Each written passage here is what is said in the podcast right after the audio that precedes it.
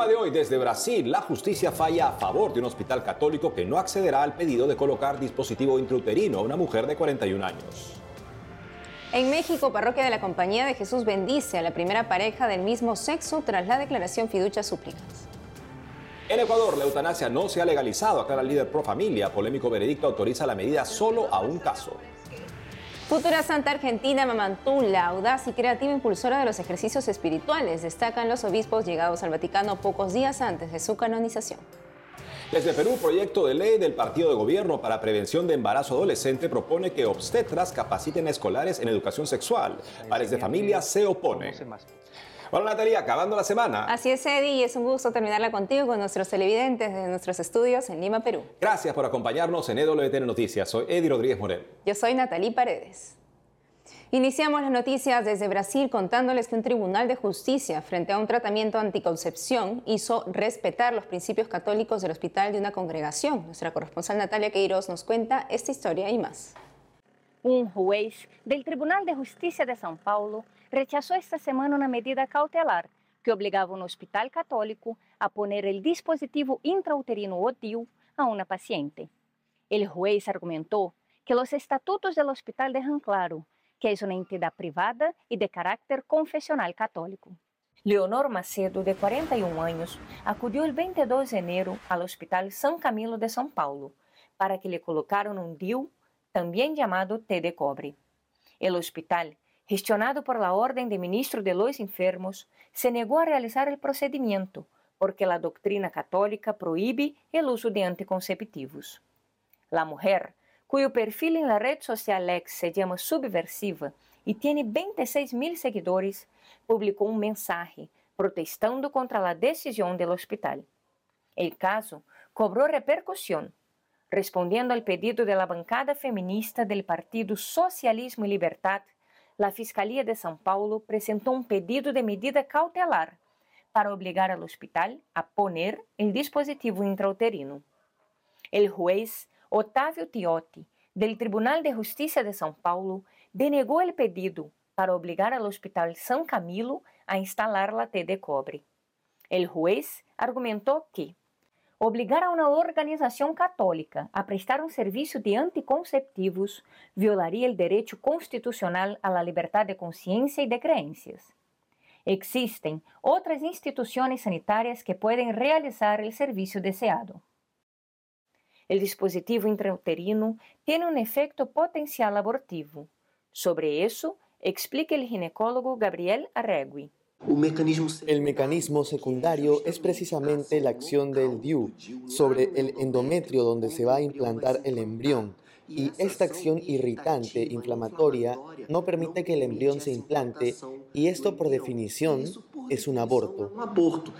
Por otro lado, en el sur del país, miles salieron a la calle el último viernes para celebrar a Nuestra Señora de los Navegantes.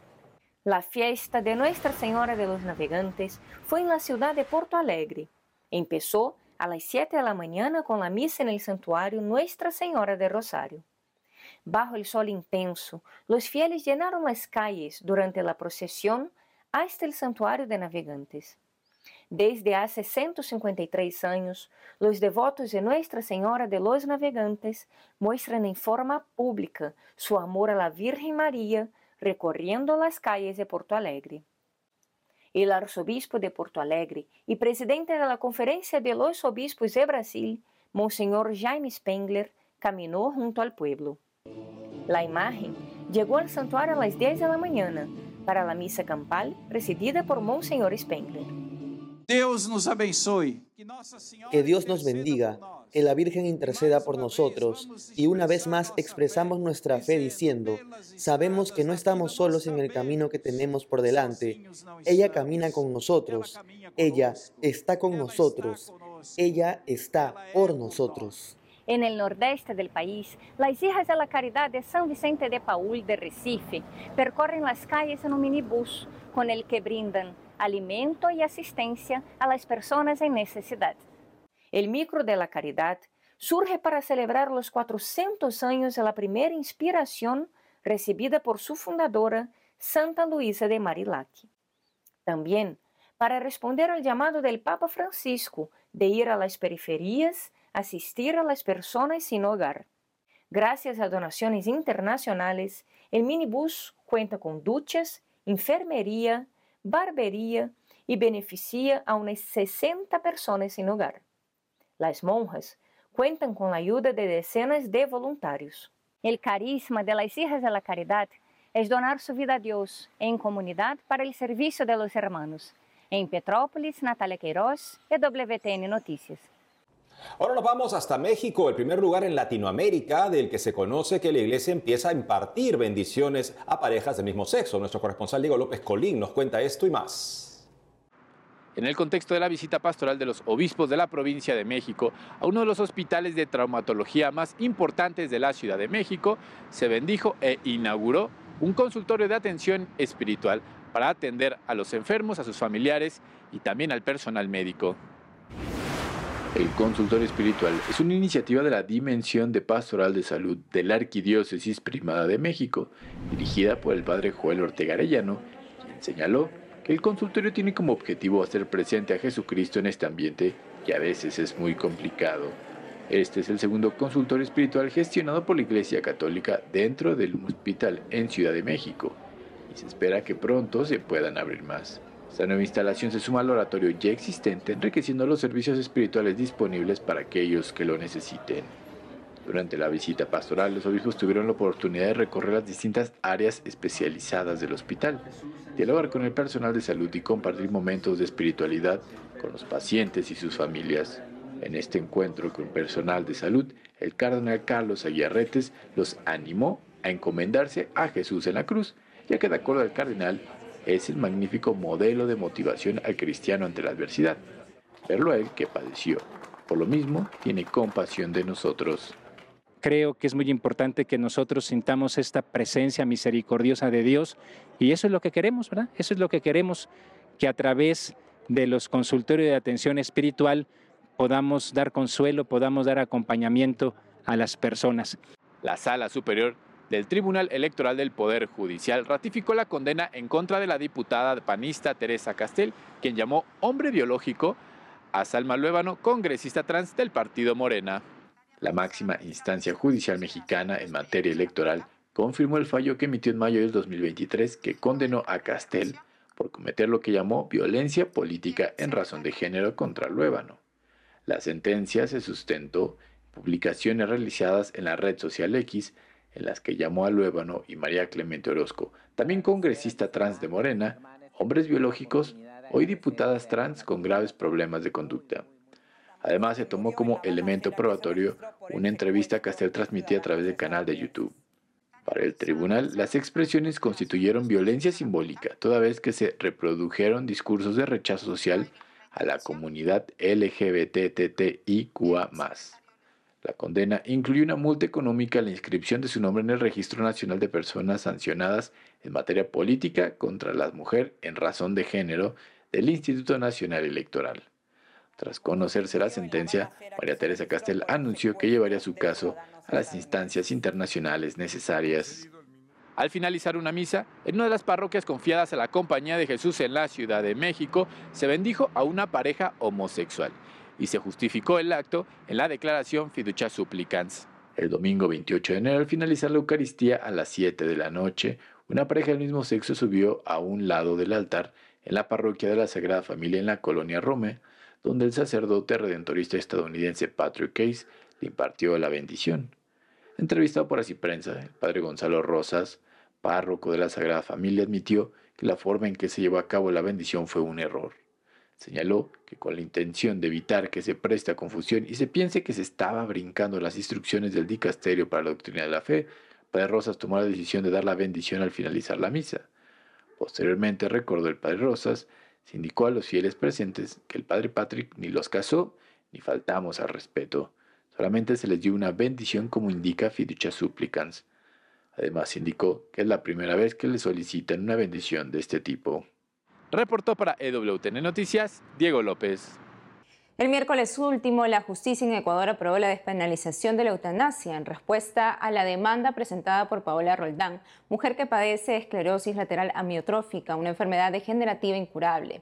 La noticia ha conmocionado a los grupos Provida y a muchos de los ecuatorianos. Estamos conectados con Marta Villafuerte, fundadora y directora nacional de Familia Ecuador, quien nos hablará sobre este tema. Estimada Marta Villafuerte, un gusto tenerla con nosotros en EWTN Noticias.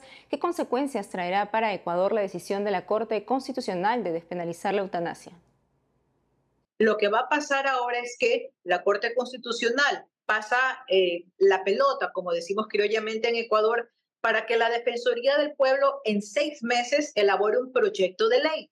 Y después de que la, Defensoría del Pueblo elabore ese proyecto de ley, da un plazo de 12 meses para que la Asamblea Nacional, el Congreso en otros países, pueda tratar y aprobar o no esa ley. Es decir, tenemos más de un año, aproximadamente 18 meses hasta 2025, para tratar y debatir y hacer todo lo posible para que no se termine de imponer la eutanasia en nuestro país.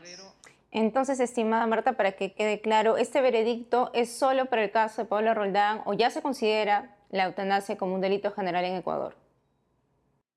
Se considera un delito penal con excepciones. Es muy complejo para quienes no estamos tan familiarizados con los términos jurídicos, pero es una excepción. No es que la, la eutanasia ya es ilegal, es una excepción que se está dando al artículo 144 de nuestro Código Penal donde un médico, que es el que va a ejecutar, eh, termine con la vida de, cualquier persona, en este caso, lamentamos decir el nombre de Paola Roldán, que está pidiendo tener acceso a la eutanasia, no sea eh, puesto en prisión preventiva o llevado a la cárcel por terminar con la vida de un paciente. ¿Y cuáles son las condiciones que está pidiendo la Corte tener en cuenta para realizar la eutanasia?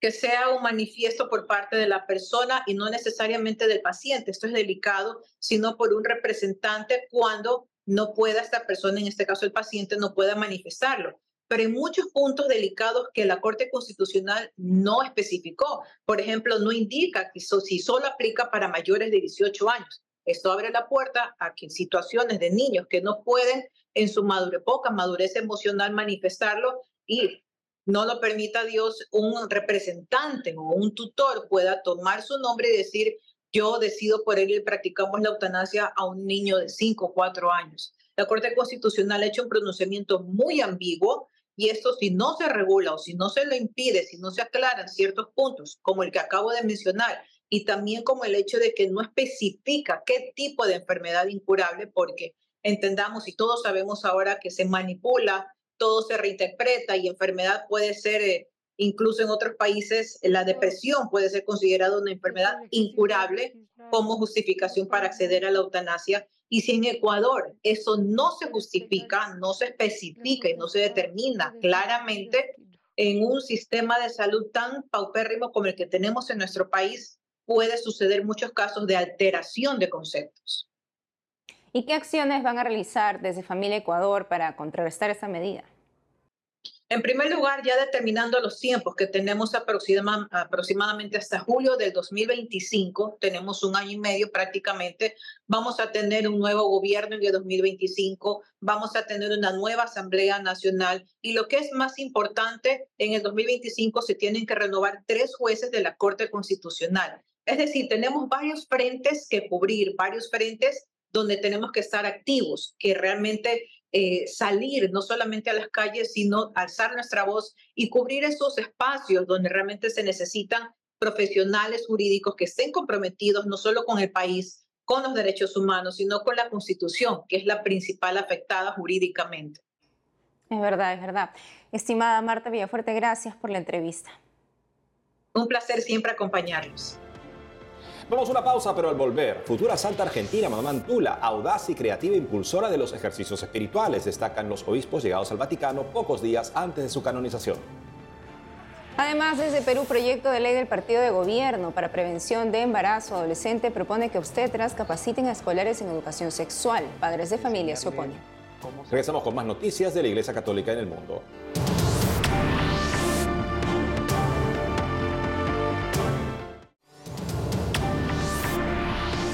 Estamos de regreso y les contamos que esta semana al menos seis personas murieron y más de una decena resultaron heridas en violentas manifestaciones contra el gobierno en Haití. Exigen la salida del primer ministro Ariel Henry en el cargo desde 2021 sin resultados concretos. En medio del agitado escenario, la Conferencia Episcopal de Haití exhortó a los haitianos a no ceder a la violencia, pero también pidió a Henry que se dé cuenta de la gravedad de la situación actual y responda a las aspiraciones de la población. Con un mensaje titulado Nuestra Madre Patria está en peligro, los obispos advirtieron, cierren el grifo de la sangre y dejen de contar los muertos, estamos hartos. A pocos días de la canonización de la primera santa argentina, Mamá Antula, un grupo de obispos argentinos llegaron al Vaticano para destacar la audaz y creativa impulsora de los ejercicios espirituales. Peregrinos de Argentina llegaron esta mañana al Vaticano para la canonización de Mamá Antula este domingo. El Papa Francisco los recibió en audiencia mientras los preparativos van quedando listos para la gran fiesta. La caridad de Mama Antula, sobre todo en el servicio a los más necesitados, hoy se impone con gran fuerza en medio de esta sociedad que corre el riesgo de olvidar que el individualismo radical es el virus más difícil de vencer. La Beata María Antonia de San José, conocida como Mama Antula, será la primera mujer santa de Argentina. Fue una laica consagrada que en el tiempo del virreinato cuando fueron expulsados los jesuitas decidió continuar difundiendo y organizando los famosos ejercicios espirituales de San Ignacio de Loyola. Para los argentinos es considerada madre espiritual de la patria. Así destacaron en rueda de prensa en el Vaticano este jueves los obispos llegados desde Argentina. Eh, Mamantula propone los ejercicios espirituales para todos los sectores sociales. Y en Buenos Aires hay registros que en los ejercicios espirituales participaban familiares del virrey, participaban miembros de la aristocracia porteña, familias sencillas y esclavos. Convivían durante 10 días esa hermosa experiencia de Dios que eran los ejercicios espirituales. Se animó, se animó a más. Y esa me parece que es una característica de la santidad del mundo de hoy animarnos a más, animarnos a vivir el Evangelio a fondo en la sociedad de hoy. Desde Buenos Aires llegaron también Alberto Bochatey, obispo auxiliar de La Plata, Vincent Bocalic, obispo de Santiago del Estero, donde nació Mamantula, y Silvia Corrale, postuladora de la causa de la canonización de la futura santa. Lo que hizo, lo hizo eh, partiendo de nada, ¿no? con una austeridad total, y el Señor a través de distintas personas iba recibiendo las ayudas que se necesitaban, ¿no? Incluso para llevar adelante la casa de ejercicios, para eh, había tanta de ejercicios, toda la semana, solamente un día de descanso y después tratando y tratando y tratando permanentemente durante todo el año, durante todos los años que ella estuvo en Buenos Aires, fueron 20, casi 20. Eh, ¿Por qué? Porque no solo hacían ejercicios espirituales todos prácticamente todos los ciudadanos que estaban ahí en la ciudad de Buenos Aires, que entonces era muy pequeña, sino también eh, todos los de las zonas cercanas. El milagro que la lleva a la canonización ocurrió en 2017 en la provincia argentina de Santa Fe con la curación de Claudio Perusini, quien ingresó al hospital Culen a raíz de un accidente cerebrovascular. Lo habían desahuciado. Monseñor Ernesto Giobando administrador apostólico de Mar del Plata, le llevó una estampita de mamantula. Todos los presentes pidieron su intercesión y el paciente sobrevivió. El Papa Francisco describe esta canonización como un regalo para el pueblo argentino, un nuevo ejemplo de vida para alcanzar la santidad. Ahora veamos lo último que está pasando sobre la guerra en Tierra Santa. A la izquierda lo que se ve, los ataques de Israel a Gaza por perseguir a los terroristas de Hamas. Y a la derecha, otra forma de ataque que no se ve, los rehenes aún presos por los terroristas de Hamas. Así sigue la guerra en Tierra Santa hasta hoy.